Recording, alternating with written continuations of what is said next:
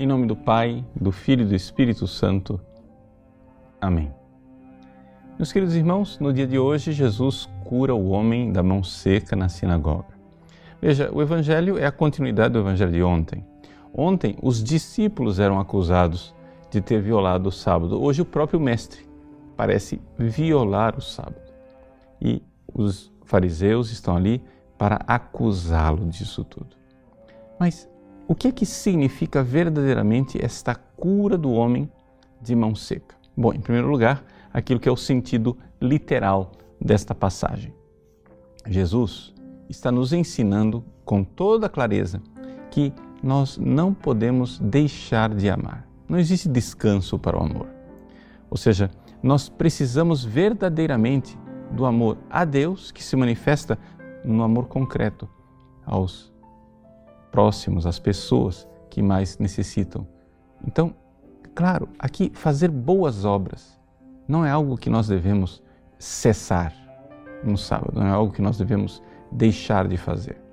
Pois bem, este é o sentido literal. Em primeiríssimo lugar, os fariseus estavam apegados a um formalismo, o simplesmente deixar de trabalhar, quando o espírito da lei do sábado, vamos recordar, é termos um tempo para dedicar à oração para estar junto com Deus. Agora, se nós vamos ficar nessa formalidade, é evidente que as coisas é, perdem o sentido. Se a razão do sábado é estar junto com Deus para amá-lo mais, aqui Jesus se apresenta diante dele uma ocasião de amar um homem e amar um homem bem concretamente, curando-o no dia de sábado. Agora, esse é o sentido literal que nós podemos tranquilamente aplicar na nossa vida. Mas qual o sentido místico, espiritual que nós poderíamos é, ver por cima disto tudo? Bom, em primeiro lugar, este homem que está com a mão seca, que precisa ser curado, é a humanidade. E quando foi que a humanidade ficou com a mão seca? A humanidade ficou com a mão seca quando Adão, no paraíso, estendeu a sua mão desobediente e criminosa na direção do fruto proibido. Ali secou a mão de Adão.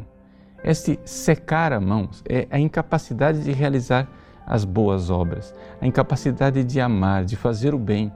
Nós ficamos de mão seca. E ali o homem estende a sua mão para Cristo. Nós estendemos a nossa mão seca para a cruz de Cristo, que é aquela que irá nos curar, aquela que irá restaurar a nossa mão.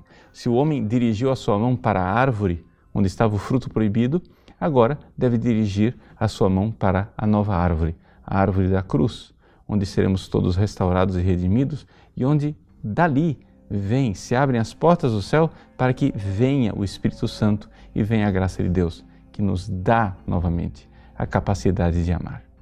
Então, olhando misticamente, nós podemos ver na cura deste homem. Não, é? não somente uma simples cura física, mas a verdadeira cura de uma alma que agora tornou-se capacitado de amar. Como se também o repouso do sábado, é? para nós que estamos apegados aos nossos pecados, tivesse se transformado numa espécie de repouso repouso também das boas obras e do amor. E agora então, Jesus nos dá uma mão capaz de trabalhar, trabalhar verdadeiramente no amor para fazer as obras de amor. Quero, porém, recordar o seguinte: que a palavra amor, infelizmente, ela está é, sendo usada muitas vezes em vários sentidos. Nós estamos falando aqui do verdadeiro amor, amor caridade, onde todos os atos de amor que nós fazemos quer seja para Deus, quer seja para o próximo, quer seja para nós mesmos, tem um porquê. E o porquê é Deus. Ou seja, eu amo a Deus por causa de Deus. Eu amo o próximo por causa de Deus. Eu amo a mim mesmo por causa de Deus. Se nós fizermos isso, estaremos realmente amando com profunda e verdadeira caridade. E aí então, a nossa mão, nossa mão já não estará seca. Se você quer realizar obras de amor, então estenda a sua mão seca, ou seja, a sua capacidade de amar, para a cruz de Cristo.